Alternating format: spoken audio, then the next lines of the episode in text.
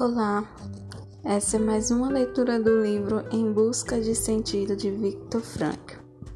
A tese do otimismo trágico. Esse capítulo é baseado em uma palestra que apresentei no terceiro Congresso Mundial da Logoterapia de Logoterapia na Universidade de Regensburg, República Federal da Alemanha, em junho de 1983 e pós-escrito em 1984. Dedico à memória de Edith Ioskoff Joelson, cujos esforços pioneiros em logoterapia nos Estados Unidos começaram bastante cedo, em 1955, e cujas contribuições a este campo de conhecimento têm sido de um valor incalculável. Vamos começar perguntando-nos do que deve entender por otimismo trágico. Em resumo, significa que a pessoa é e permanece otimista apesar da tríade trágica, como é chamada em logoterapia, a tríade daqueles aspectos da existência humana que podem ser circunscritos por dor, culpa, morte. De fato, este capítulo levanta a questão: como é possível dizer sim à vida apesar de tudo isso? Como, para colocar a questão de outra forma, pode a vida conservar o seu sentido potencial apesar dos seus aspectos trágicos? No final das contas, dizer sim à vida, apesar de tudo, para usar o título de um livro meu em alemão, pressupõe que a vida potencialmente tem um sentido em quaisquer circunstâncias, mesmo nas mais miseráveis, e isso, por sua vez, pressupõe a capacidade humana de transformar criativamente os aspectos negativos da vida por algo positivo ou construtivo. Em outras palavras, o que importa é tirar o melhor de cada situação dada. O melhor, no entanto, é o que em latim se chama de optimum. Daí o motivo que por falo de otimismo trágico, isto é, um otimismo diante da tragédia, tendo em vista o potencial humano que os seus melhores aspectos sempre permite. Primeiro, transformar o sofrimento numa conquista e numa realização humana. Segundo, retirar da culpa a oportunidade de mudar a si mesmo para melhor. Terceiro, fazer da transitoriedade da vida um incentivo para realizar ações responsáveis. Devemos manter bem claro, no entanto, que o otimismo não pode ser resultado de ordens ou determinações.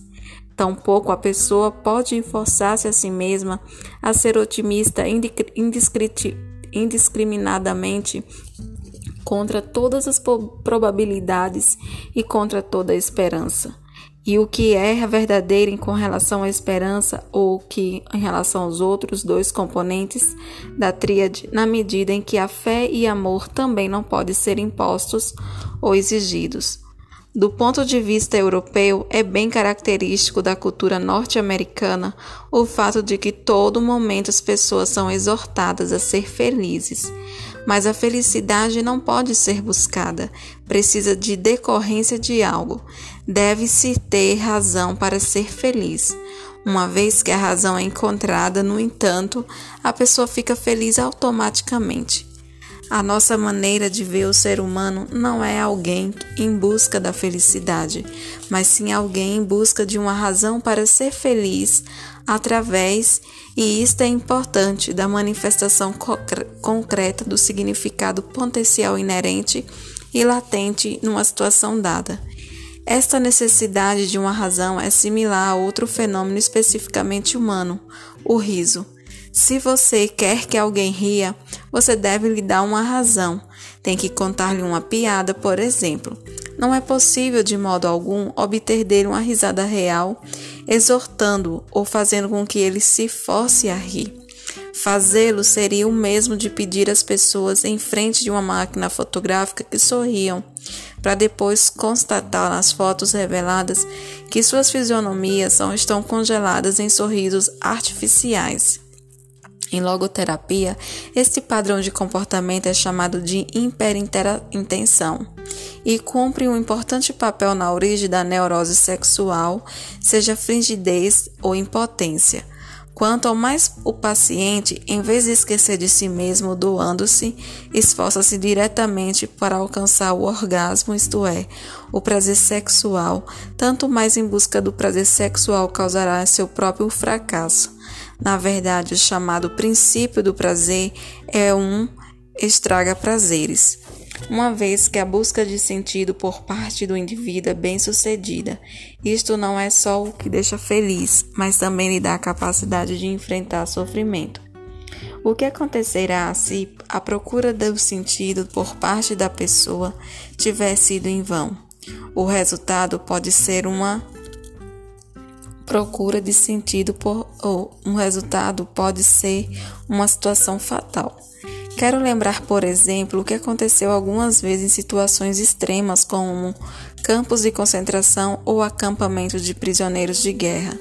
Nestes, como ouvi de soldados americanos, surgiu um padrão de comportamento que eles chamavam de desistite. Nos campos de concentração, este comportamento encontrava paralelo daqueles que determina amanhã às cinco horas e recusava-se a levantar e a ir trabalhar, preferindo ficar na cabana sobre a palha molhada de urina e fezes. Nada e nem advertências nem ameaças podiam induzi-los a mudar de comportamento. E então ocorria algo típico: puxava um cigarro do fundo do bolso qualquer onde havia guardado e começava a fumar. Naquele momento, nós sabíamos que durante as próximas 48 horas iríamos observá-los morrer. A percepção de sentido havia desaparecido e, consequentemente, a busca do prazer imediato havia tomado as rédeas. Porventura, isso não nos lembra de uma situação paralela com o que confrontamos todos os dias? Penso naqueles jovens de escala mundial que se referem a si mesmo como geração sem futuro e sem dúvida não é apenas ao cigarro que eles apelam, é às drogas. Na verdade, o consumo de drogas é apenas um aspecto de um fenômeno de massas mais geral, a saber, sentimento de falta de sentido que resulta de uma frustração das nossas necessidades existenciais, o que por sua vez se transformou num fenômeno universal de nossas sociedades industriais. Hoje não são apenas os logoterapeutas que afirmam que o sentimento de falta de sentido cumpre um papel sempre crescente na etiologia de neurose. Como escreve Irving Yalom, da Universidade de Stanford, em Existência Psicoterapia. De 40 pacientes consecutivos procurando terapia numa clínica psiquiátrica de atendimento externo, 12, 30%, tinha algum problema de vulto relacionado com sentido. Segundo dados de autoavaliação, testemunhas de terapeuta ou julgamentos independentes. Milhares de quilômetros a leste de Palo Alto, a situação difere por apenas 1%. As últimas estatísticas pertinentes indicam que em Viena, 29% da população afirma que há falta de sentido e significado em suas vidas. Quanto à origem do sentimento de falta de sentido, pode-se dizer ainda, de maneira muito simplificadora, que as pessoas têm o suficiente com o que viver, mas não têm nada por que viver. Têm os meios, mas não têm o sentido. Sem dúvida, alguns não têm nem mesmo os meios. Penso especialmente na massa de pessoas que hoje estão desempregadas 50 anos atrás, publiquei um estudo sobre o tipo específico de depressão que havia, havia diagnosticado em casos de pacientes jovens sofrendo do que eu chamava de neurose de desemprego. E consegui demonstrar que essa neurose tinha realmente em sua origem uma dupla identificação errônea. Estar sem emprego era considerado o mesmo que ser inútil, e ser inútil era considerado o mesmo que levar uma vida sem sentido. Consequentemente, sempre eu conseguia persuadir os pacientes a trabalhar voluntariamente em organizações de jovens, educação de adultos, bibliotecas públicas e atividades similares. Em outras palavras, quando preenchia em seu abundante tempo livre com ativi alguma atividade não remunerada, mas significava e portadora de um sentido, a sua depressão desaparecia, embora a sua situação econômica não houvesse mudado e a sua fome continuasse a mesma. A verdade é que o ser humano não vive apenas de bem-estar. Ao lado da neurose de desemprego descandeado pela situação socioeconômica do indivíduo, há outros tipos de depressão atribuíveis a condições psicodinâmicas ou bioquímicas. Consequentemente, são indicadas conforme o caso e a psicoterapia e a farmacoterapia. No que tange ao sentimento de falta de sentido, no entanto, não devemos esquecer que em si ele não é uma questão de patologia, mas do que ser sinal e sintoma de uma neurose, eu diria que a prova da humanidade da pessoa. Mas, embora não seja causado por nada patológico, este sentimento bem pode causar uma reação patológica, em outras palavras, é potencialmente patogênico. Pensamos na síndrome neurótica de massa tão presente na jovem geração. A ampla evidência empírica de que três facetas deste síndrome depressão, agressão e dependência de drogas são devidas ao que chama em logoterapia o vazio existencial, um sentimento de vacuidade e de falta de sentido. Não é necessário dizer que, em todo caso de depressão, pode ser atribuída a um sentimento de falta de sentido. Tampouco o suicídio, ao que a depressão às vezes leva a pessoa, sempre é resultado de um vazio existencial. Contudo, mesmo que todo e qualquer pessoa, qualquer caso de suicídio não tenha sido levado a cabo por causa do sentimento de falta de sentido, é bem possível que o impulso de tirar a vida tivesse sido superado se a pessoa tivesse estado consciente de algum sentido e propósito pelos quais valesse a pena viver. Se, portanto, uma forte percepção de sentido cumpre o papel decisivo na prevenção do suicídio, como intervir nos casos que há risco de suicídio? Quando jovem, passei quatro anos como médico de maior hospital estatal da Austrália, Áustria, onde estava encarregado de pavilhão de, dos pacientes em depressão profunda. A maior parte deles havia sido admitida depois de uma tentativa de suicídio. Certa vez calculei que cheguei a tratar de cerca de 12, de 12 mil pacientes durante aqueles quatro anos. Acumulei então um bom acervo de experiência, do qual ainda faço uso sempre e que sou confrontado com alguém que tem tendências ao suicídio. Costumo explicar que a tal pessoa que os pacientes repetidamente me conta como estão felizes pelo fato de não terem conseguido matar-se. Semanas, meses contam como anos mais tarde, dizem-me eles que descobriram que havia uma solução para os seus problemas, em uma busca a uma sua pergunta, um sentido para suas vidas mesmo que a chance de que as coisas melhorem sejam apenas uma em mil. Continua minha explicação.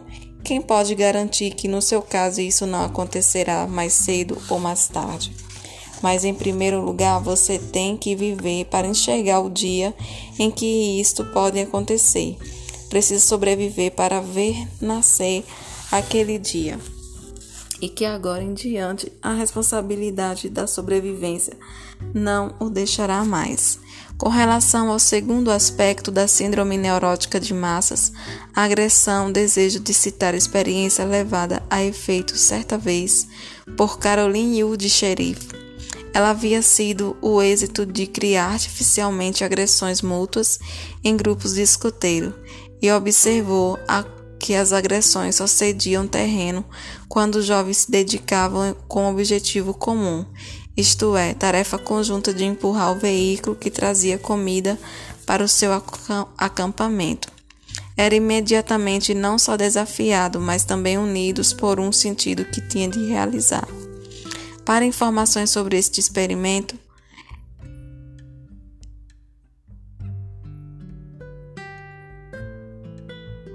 Quanto ao terceiro ponto, a dependência de drogas e álcool, lembro das descobertas apresentadas por Anne-Marie von Frostemeyer que destacou algo que é evidenciado por testes e estatísticas. 90% dos alcoólicos que ela estudou havia sofrido de uma falta abismal de sentido da vida. Dos dependentes de drogas estudados em Stalin Kripke, 100% acreditava que as coisas pareciam sem sentido. Voltemos-nos agora à questão do sentido em si. Para começar, gostaria de esclarecer que, o que o logoterapeuta se preocupa em primeiro lugar com o sentido potencial inerente e latente em cada situação que uma pessoa enfrenta ao longo da vida. Por conseguinte, não farei aqui elaborações sobre o sentido da vida da pessoa em seu conjunto, embora não negue a existência de tal sentido ao longo prazo. Para usar a analogia, pense num filme que consiste em milhares e milhares de fotogramas individuais. Cada um deles vem carregando o sentido e traz o significado, mas o sentido do filme todo não pode ser visto antes de sua última sequência ser mostrada. Não obstante, não podemos entender todo o filme sem ter compreendido antes que cada um dos seus componentes, cada um de suas imagens individuais. Não será o mesmo com a vida? Será que o significado último da vida não se revela também quando se revela só o seu final em um passo da morte? E será que também este sentido final não depende de um sentido potencial que cada situação particular ter sido realizado da melhor maneira possível, de acordo com o conhecimento e as crenças do indivíduo? O fato é que o sentido, assim como a percepção deste sentido, vistos a ponto de uma vista logoterápico estão localizados em um chão firme e não flutuando no ar ou encerrando numa torre de marfim.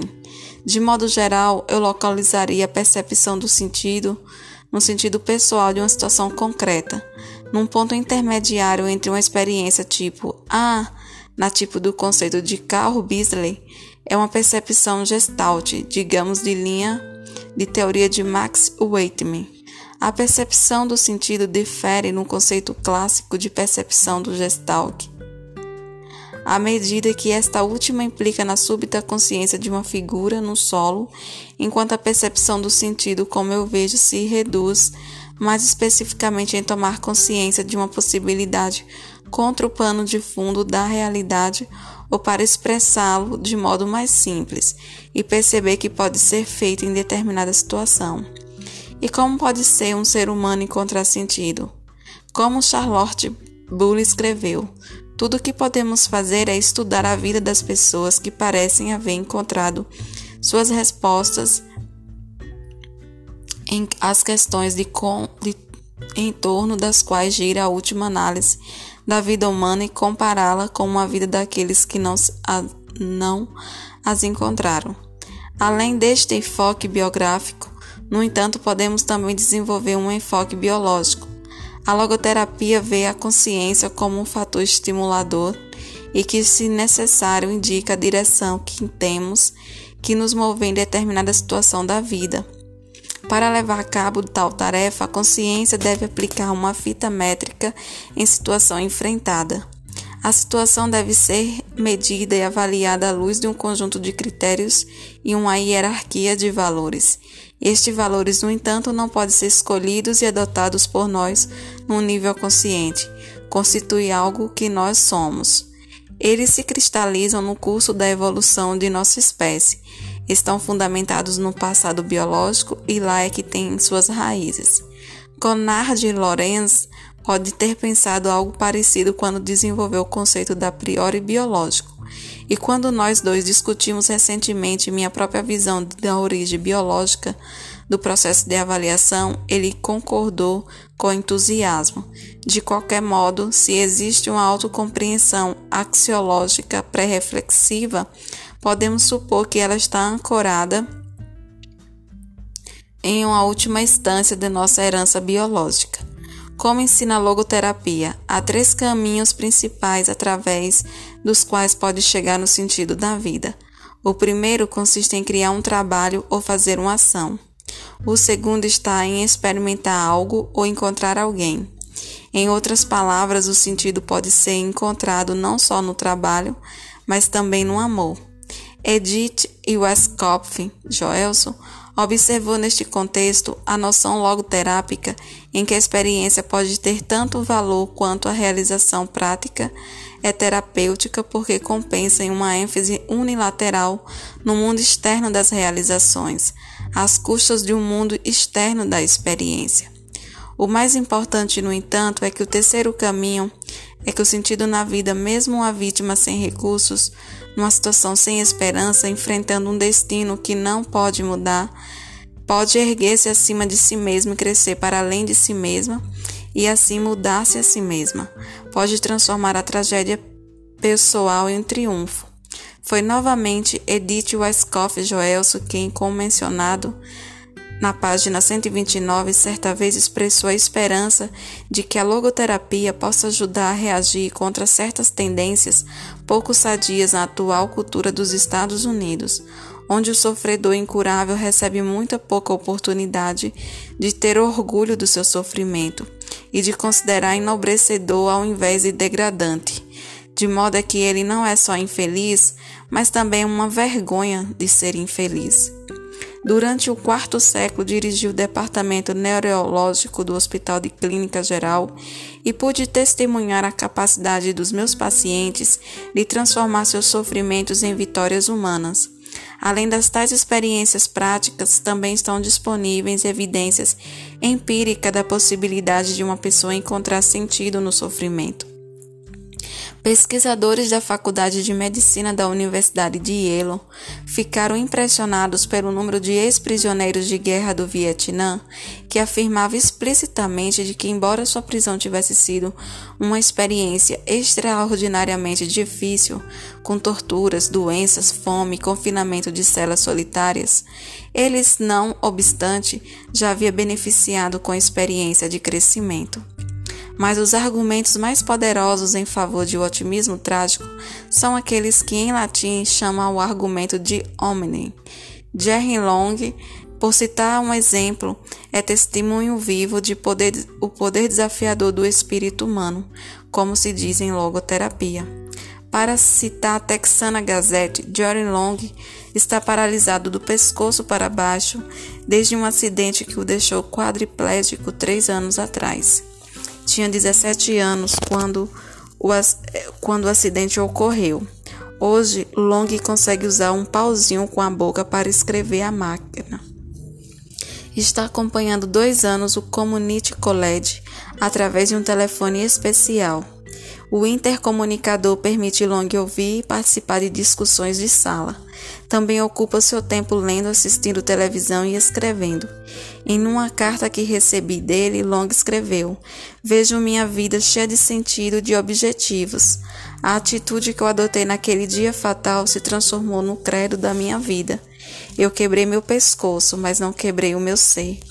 Atualmente estou matriculado no meu primeiro curso de psicologia a nível universitário. Acho que minha deficiência só vai aumentar a minha capacidade de ajudar os outros. Sei que sem o sofrimento, o crescimento que eu atingi tem sido impossível.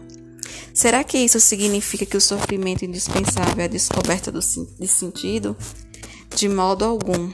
Insisto apenas que em sentido está disponível apesar do, não através do sofrimento, desde que ressaltando na segunda parte deste livro, o sofrimento seja inevitável.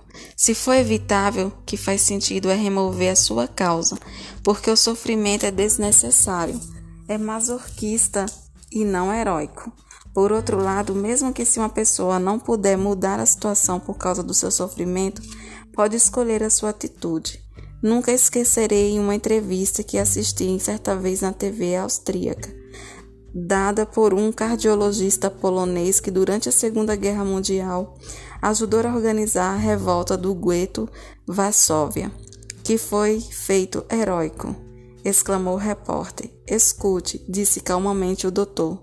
Pegar uma arma e atirar não é uma grande coisa, mas se a SS levar você para uma câmara de gás ou uma cova coletiva para execução e você não puder fazer nada a respeito, exceto dos seus últimos passos com dignidade, veja bem, isto é que eu chamo de heroísmo. O heroísmo está na atitude, pode assim dizer. Long não havia querido quebrar seu pescoço, mas ele decidiu não deixar se quebrar a si mesmo por causa do que lhe acontecera.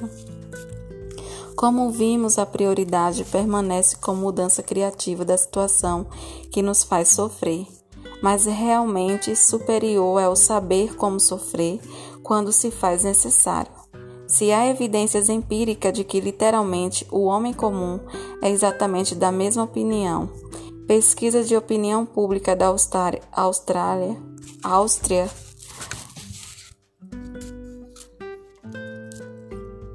revelaram recentemente que aqueles que atraíam a maior estima e consideração entre a maioria dos entrevistados não eram os grandes artistas, cientistas, estadistas ou esportistas, mas aqueles que eram capazes de atravessar experiências difíceis com suas cabeças erguidas. Ao enfocar o segundo aspecto da tríade trágica, a saber, a culpa, gostaria de partir de um conceito teológico que, para mim, sempre foi fascinante. Refiro-me ao chamado Mistério Inquitatis, que significa, segundo a minha visão, em que, em última análise, um crime permanece inexplicável, na medida que não pode ser completamente investigado em suas origens biológicas, psicológicas e, os, e ou sociológica. Explicar totalmente o crime de alguém seria o mesmo que eliminar sua culpa e vê-lo não como uma pessoa humana livre e responsável, mas como uma máquina a ser consertada. Até os próprios criminosos detestam este tratamento e preferem ser considerados responsáveis pelo que fizeram. Um preso cumprindo sua sentença numa penitenciária de Ilhams mudou-me, mandou-me uma carta na, que, na qual lamentava que o criminoso nunca tem uma chance de explicar-se. Ele sabe que uma variedade de desculpas entre as quais pode escolher. A sociedade acusada e em muitos casos, em muitos casos, a acusação é feita contra a vítima.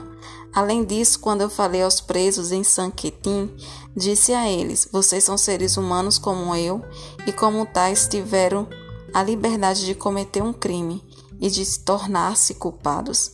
Agora, no entanto, vocês têm a responsabilidade de superar a culpa, erguendo acima dela e crescendo para além de vocês, a responsabilidade de vocês mesmo e mudando pessoalmente para melhor. Eles se sentiram compreendidos. E Frank um ex-preso mandou-me um bilhete dizendo que havia começado um grupo de logoterapia para ex-criminosos. Somos 27 e os mais novos estão permanecendo fora da prisão através de força solidária do grupo inicial. Só um voltou e agora já está livre. Quanto ao conceito de culpa coletiva, penso pessoalmente que totalmente injustificado responsabilizar uma pessoa pelo comportamento de outra ou de um grupo de pessoas. Desde o final da Segunda Guerra Mundial, não canso de argumentar publicamente contra o conceito da culpa coletiva. Às vezes, no entanto, é necessário uma boa quantidade de truques didáticos para afastar as pessoas de umas superstições. Uma mulher norte-americana uma vez lançou uma crítica. Como é que você consegue escrever os livros em alemão se a língua do Adolfo Hitler? Em resposta, perguntei se ela já usava facas em sua cozinha. Quando respondeu que sim, me mostrei desanimado e chocado. E exclamei: Como é que você consegue usar facas se tantos assassinos já usaram para apunhalar e matar suas vítimas? Então ela desistiu de criticar-me por escrever em livro, o, livros em alemão. O terceiro aspecto da tríade trágica diz a respeito à morte, porém ele diz a respeito à vida. Também porque sempre que cada um dos instantes de que a vida é feita está morrendo, e aquele instante nunca mais volta. Mas porventura não está a transitoriedade algo que nos estimula e desafia a fazer o melhor uso possível de cada momento de nossas vidas? Certamente que sim. Daí surge meu imperativo. Vive como se estivesse vivendo pela segunda vez e como se estivesse agindo toda erradamente, da primeira vez que está por agir agora. Na verdade, as oportunidades de agir de modo apropriado, as potencialidades para realizar um sentido, são afetados em reversibilidade de nossas vidas. mas também só as potencialidades são afetadas por este fato, porque são lo, tão logo usamos uma oportunidade e realizamos um sentido potencial. Isto está feito de uma vez por todas. Já o libertamos para o passado, onde foi entregue e depositado em segurança. No passado, nada fica irremediavelmente perdido, mas ao contrário, tudo é irreversivelmente estocado e entesourado. Sem dúvida, as pessoas tendem a ver somente os campos desnudos da transitoriedade, mas ignora e esquece os celeiros repletos do passado, em que a mantém guardada na colheita das suas vidas. As ações feitas, os amores amados e, não menos importante, os sofrimentos enfrentados com coragem e dignidade. A partir disso, pode-se ver que não há razão para ter pena de pessoas velhas. Em vez disso, as pessoas jovens deveriam invejá-las. É verdade que os velhos já não têm oportunidades nem possibilidades no futuro, mas ele tem mais do que isso. Em vez de possibilidades no futuro, eles têm realidades no passado as potencialidades que efetivam, os sentidos que realizam, os valores que viveram. E nada e nem ninguém pode remover jamais seu patrimônio do passado. Em vista de possibilidades de encontrar o sentido no sofrimento, o significado da vida passa a ser algo incondicional, ao menos potencialmente. Esse sentido incondicionalmente, no entanto, encontra o paralelo no valor incondicional de cada pessoa, sem exceção, possui. E é isto que garante o fato indele indelével da dignidade humana. Assim como a vida permanece potencialmente significativa sob quaisquer circunstâncias, mesmo as mais miseráveis, também o valor de cada pessoa, sem exceção, a acompanha e o faz porque está baseado em valores que a pessoa já realizou no passado. Não está subordinada à utilidade que a pessoa possa ter ou não no presente, mas concretamente esta utilidade é normalmente definida em termos de funcionamento para benefícios da sociedade. Mas a sociedade de hoje se caracteriza pela orientação do sucesso pessoal e, consequentemente, adora pessoas exitosas e felizes em particular, adora os jovens. Praticamente ignora o valor de todos os que são diferentes ao fazê-lo. Apaga a decisiva diferença entre ter valor no sentido da dignidade e ter valor no sentido de utilidade. Se não está consciente desta diferença, mas se considera que o valor de um indivíduo nasce apenas de sua utilidade atual. Neste caso, neste caso, acreditem-me, é apenas por uma incoerência pessoal que não se advogássemos a eutanásia na linha do programa de Hitler. Isto é, matar por piedade todos aqueles que perderam a sua utilidade social, seja devido à idade avançada, doença incurável, deterioração mental e outra deficiência qualquer. Confundir a dignidade do ser humano com mera utilidade surge em uma confusão conceptual que, por sua vez, pode ter suas origens ao neolismo contemporâneo transmitido em muitas universidades e psicanálise. Mesmo que no treinamento de psicoterapeutas, tal doutrinação pode ser levada a cabo. O nulismo não afirma que não existe nada, mas afirma que tudo é desprovido de sentido. E George Sargent estava certo quando promulgou o conceito falta de sentido aprendida. Ele mesmo lembrava de um terapeuta que disse: George, você deve compreender que o mundo é uma piada. Não há justiça, tudo é acaso. Só quando você compreender isso vai perceber como é errado levar a si mesmo a sério. Não há grande propósito no universo. O universo é simplesmente e não há sentido particular na decisão que você tomar hoje com relação e como agir. Não devemos generalizar uma crítica dessas. Em princípio, o treinamento indispensável, mas neste caso os terapeutas deveriam ver como tarefa de imunizar os treinados contra o nulismo em vez de inoculá-los com o cinismo que constitui um mecanismo de defesa contra o próprio nulismo. Os logoterapeutas podem até mesmo aceitar algumas das condições de treinamento e licenciamento estipulados pelas outras escolas de psicoterapia. Em outras palavras, podemos uivar junto com os lobos, e se for necessário. Ao fazê-lo, porém, deveríamos ser, e quero colocar no máximo de ênfase, ênfase nisso, uma ovelha de pele de lobo.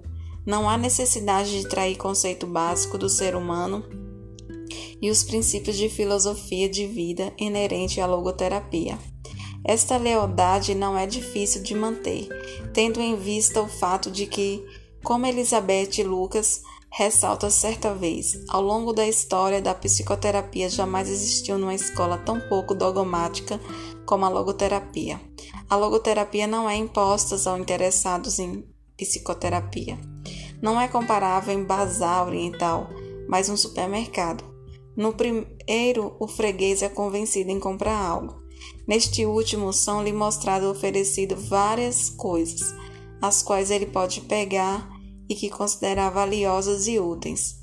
No primeiro Congresso Mundial de Logoterapia em San Diego, Califórnia, 6 e 8 de novembro de 1980, argumentei não somente pela reumanização da psicoterapia, mas também pelo que chamei de desgurufixação da logoterapia. Meu interesse não está em criar papagaios que reproduzem a voz do mestre, mas passar a tocha acesa para os espíritos independentes e inventivos, inovadores e criativos. Sigmund Freud afirmou em certa ocasião: Imaginemos que alguém coloca determinado grupo de pessoas bastante diversificado numa mesma uniforme de situação de fome, com o um aumento de necessidade imperativa da fome. Todas as diferenças individuais ficarão apagadas em seu lugar aparecerá a expressão uniforme da mesma necessidade são não satisfeita. Graças a Deus que Sigmund Freud não precisou conhecer os campos de concentração ao lado de dentro. Seus objetos de estudo deitavam sobre divãs de pelúcia desenhados no estilo de cultura vitoriana e não na imundícia de Auschwitz. Lá, as diferenças individuais não se apagaram, mas ao contrário, as pessoas ficaram mais diferentes. diferentes. Os indivíduos retiraram suas máscaras, tanto os porcos como os santos, e hoje não se precisa mais hesitar no uso da palavra santos. Basta pensar no padre Maximilian Kolbe, que foi deixado passando fome e finalmente assassinado através de uma injeção de ácido carbólico em Auschwitz, em que 1983 foi canonizado. Você pode estar inclinado a acusar-me de invocar exemplos que são exceções à regra. Sediomani, preclare, deficilia, quae rara sunt. Mas tudo que é grande é tão difícil de compreender quanto de encontrar. Conforme diz a última frase de Ética de Spinoza, naturalmente você pode perguntar se realmente precisamos referir-nos a santos não seria suficiente referir-nos pessoas decentes? É verdade que elas formam uma minoria, mas que isso sempre será uma minoria. No entanto, vejo justamente neste ponto maior desafio que nos juntemos à minoria, porque o mundo está numa situação ruim. Porém, tudo vai piorar ainda mais a cada um de nós se não fizer o melhor que pode. Portanto, fiquemos em alerta. Alerta em duplo sentido. Desde Auschwitz nós sabemos de que o ser humano é capaz, e desde Hiroshima nós sabemos o que está em jogo.